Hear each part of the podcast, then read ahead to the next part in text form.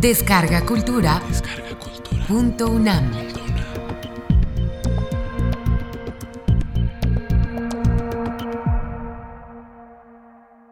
Gandhi Kata. Impartida por Sri Narayan Desai en diciembre de 2011. Dentro del programa Grandesmaestros.unam. Módulo 3. El ashram y los once votos. Primera parte. La primera canción en vivo que tenemos para el día de hoy se refiere a la maldad y a la persona o personas que hacen el mal. El mensaje de Gandhi fue luchar en contra del mal, en contra de la injusticia, pero no luchar en contra de la persona que hace el mal. Hay que luchar en contra de la enfermedad, pero hay que salvar al paciente. रोग को मिटा के चलो रोगी को बचाए हम। रोग को मिटाए चलो रोगी को बचाए हम। रोग को मिटा के चलो रोगी को बचाए हम। रोग को मिटाए चलो रोगी को बचाए हम। पाप की उखाड़ जड़ पापी को बचाए हम। पाप की उखाड़ जड़ पापी को बचाए हम। पाप की उखाड़ जड़ पापी को बचाए हम। जुल्म को खत्म कर जुल्मी को बचाए हम। जुल्म को खत्म कर जुल्मी को बचाए हम। को शेष कर अबोध को बचाए हम। अज्ञान को शेष कर अबोध को बचाए हम। रोग को मिटा के चलो रोगी को बचाए हम। रोग को मिटाए चलो रोगी को बचाए हम। पाप की उखाड़ जड़ पापी को बचाए हम। पाप की उखाड़ जड़ पापी को बचाए हम। Gandhi solía decir, dejemos que nuestras vidas hablen en lugar de nuestras palabras. En lugar de nuestras palabras, dejemos que nuestras vidas hablen.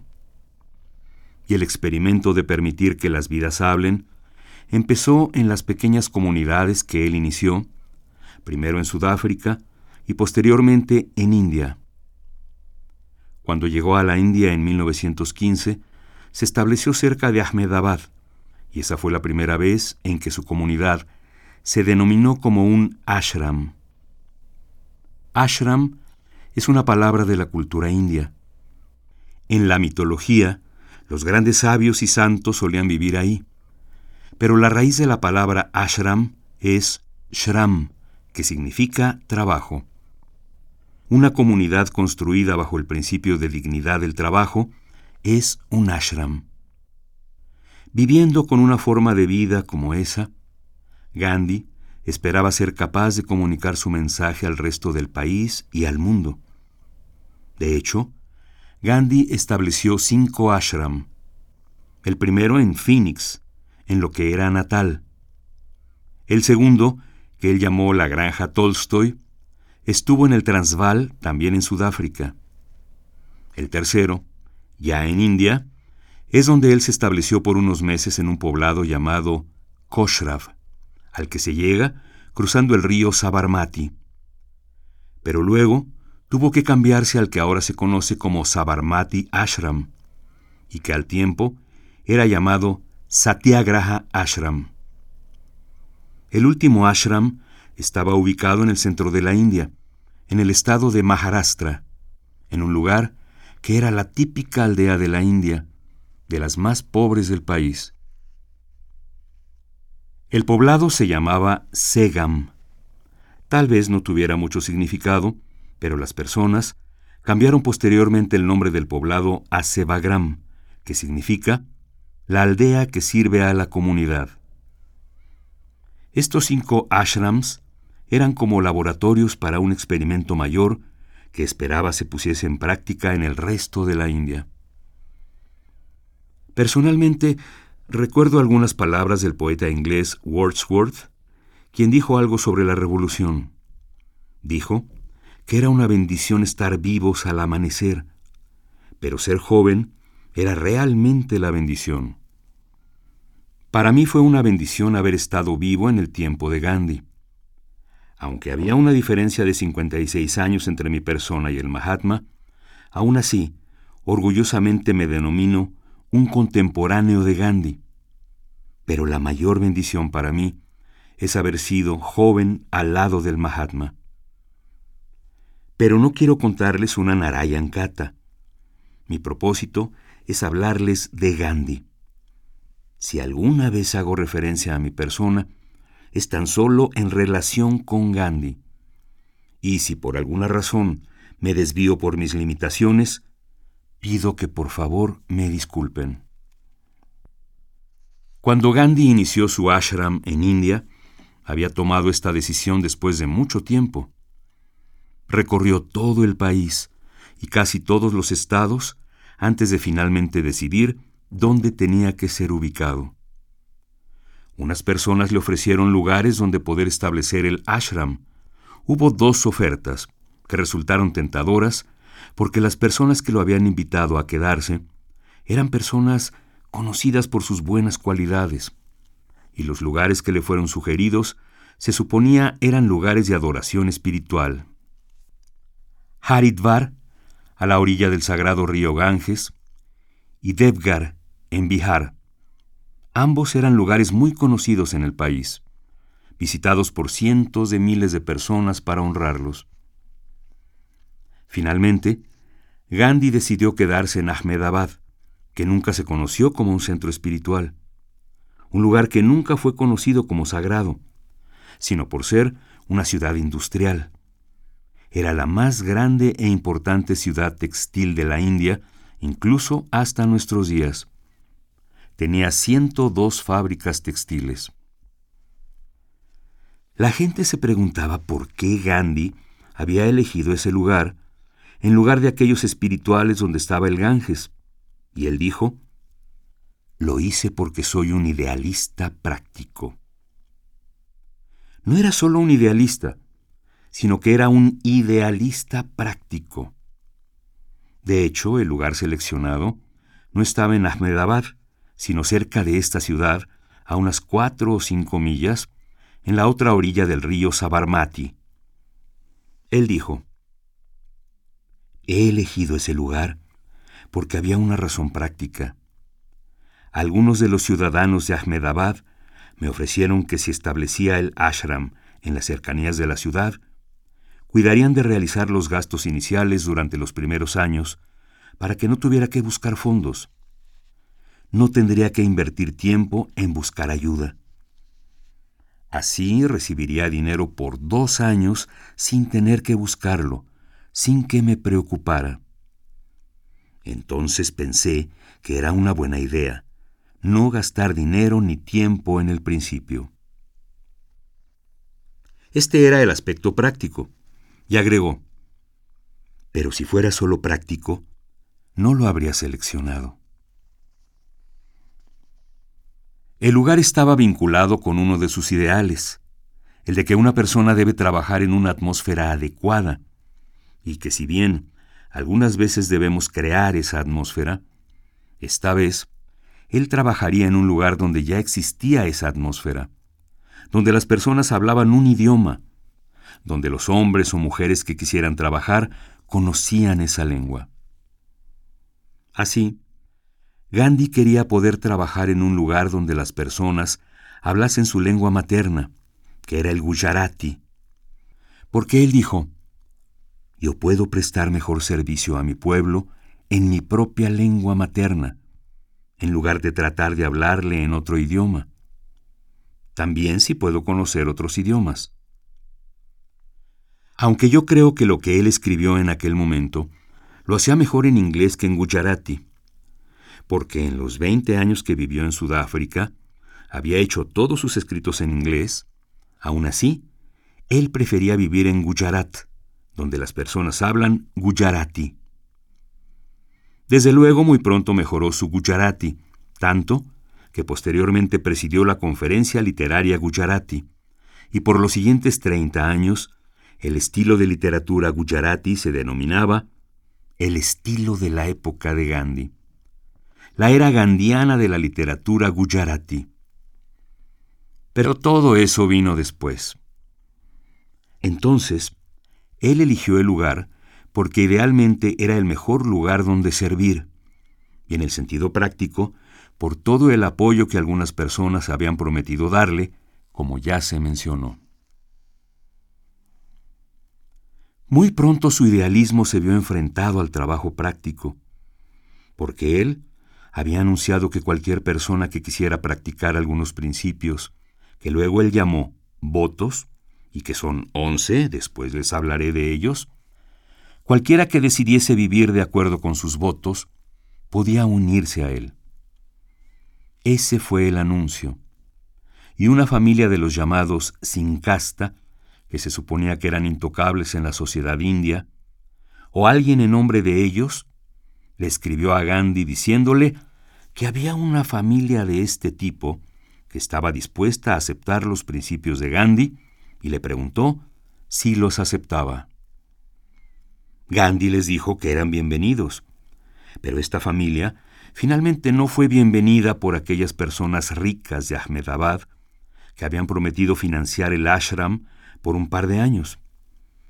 Alzaron los hombros y cerraron sus bolsillos, y muy pronto el apoyo financiero se había reducido tanto que un día el administrador del ashram acudió a Gandhi y le dijo, No tenemos dinero para comprar los vegetales de mañana. A lo que Gandhi dijo, Incluso sin vegetales es aceptable, pero tenemos que continuar con esta familia. La dificultad era aún más profunda, porque aquellos que trabajaban con él en Sudáfrica nunca habían experimentado este sentimiento de tocabilidad o intocabilidad, porque en las costumbres de ese país esto no se practicaba, así que allá no había problema. Pero en la India, si una persona perteneciente a una casta alta no practica la intocabilidad, es mal visto y representa algunas dificultades para las personas que están a su alrededor. Dentro de la comunidad del ashram, las personas se sentían incómodas al respecto. Y la parte más difícil de todo esto fue que la señora Gandhi, Casturba Gandhi, también se sentía incómoda. Ella decía, si tú quieres servir a los intocables, ve y hazlo en sus lugares. Pero, ¿por qué tienen que venir ellos aquí y estar con nosotros? Y Gandhi dijo, observa nuestra constitución. Dice ahí que los intocables no pueden estar en nuestro ashram. Pues si aceptan nuestras reglas, entonces ellos tienen derecho a permanecer con nosotros. Y si a ti no te gusta que estén con nosotros, o hay personas que no estén de acuerdo con ello, tendrán que dejar el ashram y no la persona que firmó el compromiso. Después salió de gira y desde Mumbai escribió una tarjeta a la señora Gandhi que decía, Creo que si no te gusta que esta familia esté con nosotros, será mejor que te vayas a vivir a Rajkot. Te enviaré seis rupias por día para comprar alimentos, y eso será suficiente para ti. Voy a hacerme cargo de tus gastos, pues ciertamente no podemos pedirle a esta familia de intocables que se vayan. Después de unos titubeos, Casturba aceptó finalmente la idea. Voy a hablar un poco sobre Casturba. Casturba, en sus inicios, era una mujer común de la India, así como Gandhi era un hombre común de la India. Y Gandhi era una de las personas que cambiaba más en continua evolución, y Casturba coevolucionaba con él. Gandhi experimentó muchos cambios en su vida. Generalmente Casturba comenzaba preguntándose, ¿qué está haciendo este hombre? Y algunas veces no solo se preguntaba, sino que mostraba su descontento por lo que él hacía. Entonces había argumentos, algunas veces peleas, y después, finalmente, cuando ella llegaba a estar de acuerdo, empezaba a predicar los mismos principios a los demás, frecuentemente con más fuerza de como lo hacía Gandhi. Así, de la resistencia llegó a la asistencia. Ese fue el tipo de cambios que tenía Casturba. Sobre esto, ella decía, Muy bien, si todos ustedes no quieren cambiar sus reglas, no importa. Me gusta lo que hacen, y aún así, trabajaré con ustedes.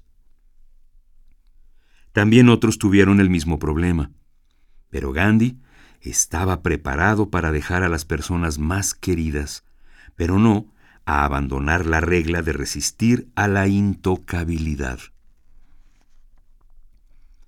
Una mañana llegó un automóvil que se detuvo frente al ashram. En aquellos días había muy pocos carros en Ahmedabad. Era 1915, no como ahora. Desde el automóvil tocaron el claxon. Un joven del ashram fue a ver quién era.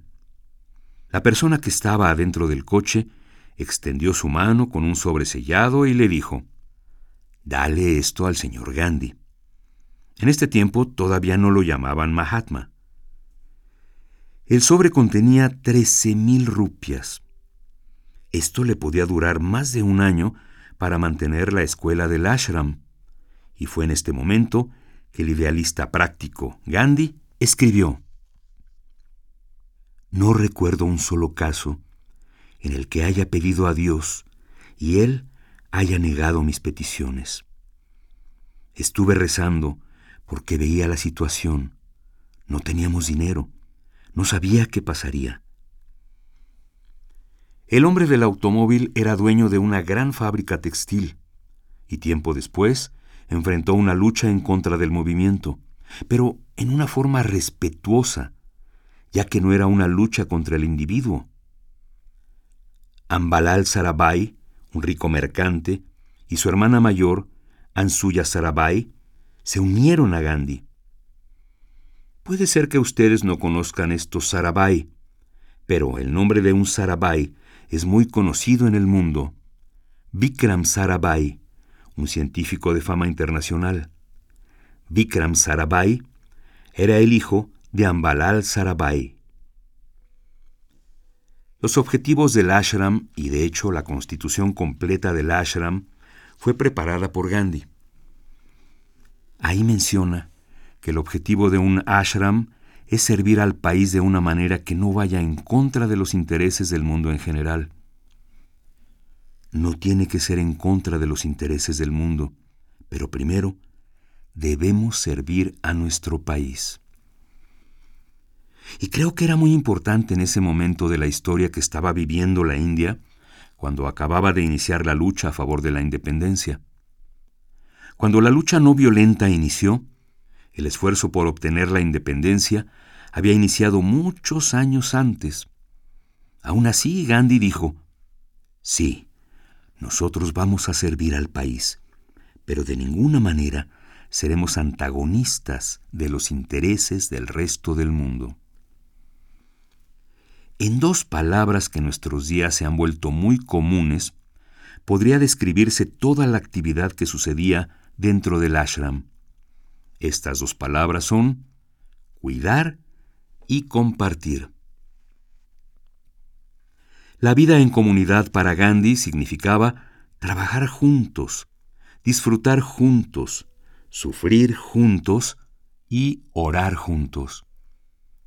Esa era la vida comunitaria para Gandhi, y él estableció algunos límites a través de reglas.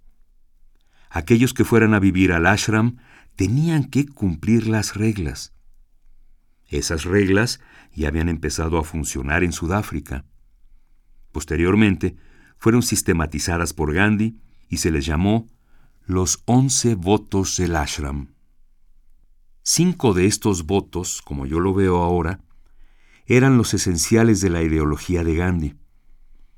Pero también se podían encontrar en casi todas las religiones conocidas del mundo, y aplicaban no solamente a aquellos tiempos, sino que aplican a todos los tiempos. El primer voto era obviamente el de la verdad. El segundo, la no violencia. El tercero y el cuarto vienen agrupados. De ambos se habla al mismo tiempo, la no posesión y no robar. Y el quinto era el celibato o brahmacharya. Estos eran los votos fundamentales. Había dos votos que a mí me gustaría denominar como auxiliares, porque ayudaban a la práctica del resto de los votos. El primero era no tener miedo, porque con miedo la verdad no se puede practicar. Sin no tener miedo, ningún otro voto puede ser practicado. Así que el no tener miedo era un voto útil a todos los demás votos. El otro era el control del paladar. Era llamado asvada, o conquistar el sentido del gusto. Y para Gandhi, especialmente este voto ayudaría para obtener el celibato, ya que para él, celibato no era solo autorrestricción en el ámbito sexual, sino que implicaba el control de todos los sentidos, y encontró que aquel que podía controlar su sentido del gusto con más facilidad, podrá controlar cada uno de los sentidos. Es por esto que Asvada se agregó a esta lista de votos. Los otros cuatro votos podrían ser también aplicados en otros tiempos y otros lugares, por lo que se puede decir que eran incidentales a las circunstancias en las que Gandhi trabajaba. India era una colonia que luchaba por obtener su libertad. Por lo tanto, el voto del Svadeshi consistía en utilizar productos hechos en su propio país. Esto implicaba el voto del Svadeshi. Pero la definición que dio Gandhi a esto fue mucho más amplia. Gandhi decía que Svadeshi significaba buena vecindad, es decir, que empiezas a servir primero a tu vecino y después vas ampliando el horizonte para poder llegar a servir al universo, pero empezando con el vecino de al lado. Sé de muchas personas formadas en la India que saben mucho más de los Estados Unidos y del Reino Unido que lo que saben de su propio país. Sienten que Piccadilly Circus es su casa y sin embargo no conocen lo que ocurre en su propia población. Para Gandhi, el vecino más próximo a tu puerta, el vecino más cercano, tiene el primer derecho de aceptar tu servicio, y tu primera tarea es la de servirlo. Esto era Svadeshi.